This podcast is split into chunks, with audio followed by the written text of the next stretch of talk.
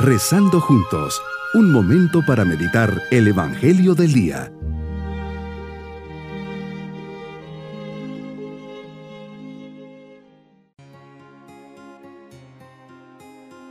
Les saludo esperando que se encuentren muy bien en este día miércoles de la 32 segunda semana del tiempo ordinario.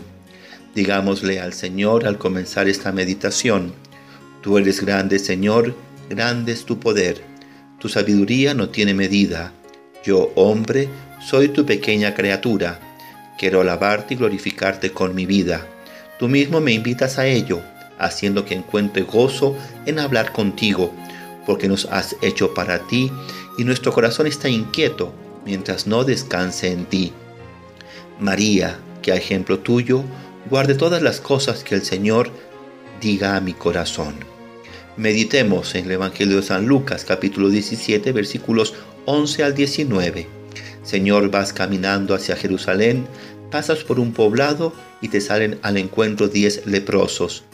Han escuchado mucho de ti y al ver que pasas por ahí, se les abre una luz de esperanza a su situación de sufrimiento, exclusión y dolor.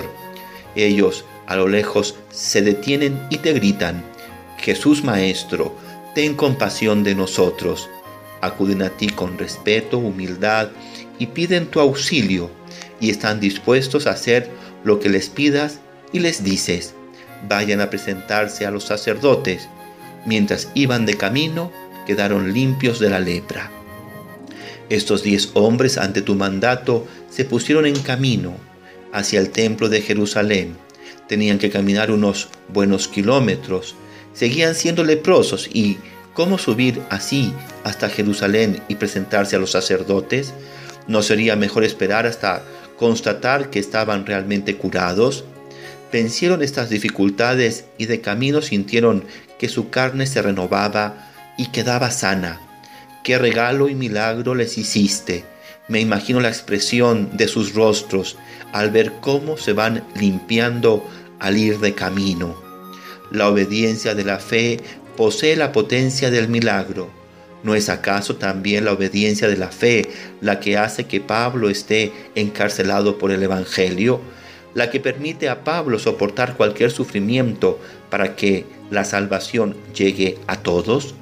Ayúdame a confiar en ti, a salir a tu encuentro cuando me aqueje alguna enfermedad o sufrimiento, a obedecerte por la fe hacer lo que me vayas pidiendo, aunque tenga que pasar un momento de prueba y de renuncia, que al final siempre vea tu gloria, tu acción en mi vida, que no me crea que soy yo con mi esfuerzo, con mis cualidades y lo reconozca.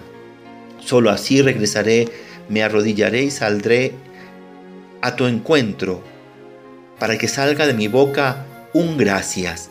¿Cuántos vuelven a agradecerte el milagro realizado? ¿Cuántos lo reconocen? Yo no puedo ser ingrato ni indiferente al ver tu acción.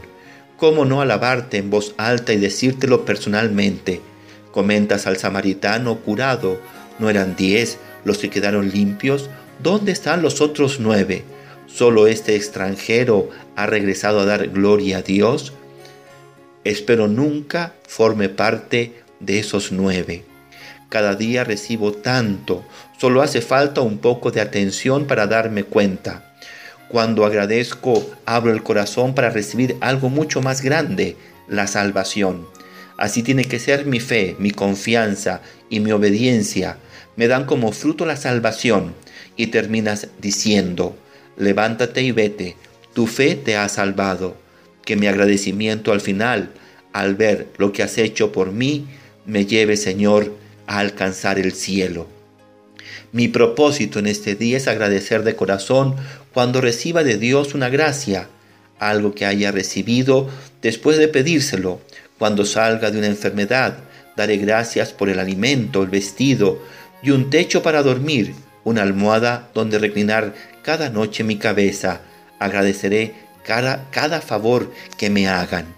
Mis queridos niños, Jesús hoy se encuentra con diez enfermitos, una enfermedad que les hacía sufrir mucho, se llama lepra, y Jesús les sana pidiendo que se presentaran al sacerdote. van, obedecen, pero solo uno regresa a agradecerle a Jesús. Le apena mucho que las personas no agradezcan los favores, por eso ustedes siempre sean agradecidos para con todos, especialmente con Dios por todo lo que les da. Y nos vamos pidiendo a Jesús su bendición. Y la bendición de Dios Todopoderoso, Padre, Hijo y Espíritu Santo, descienda sobre todos nosotros. Que tengamos bonito día.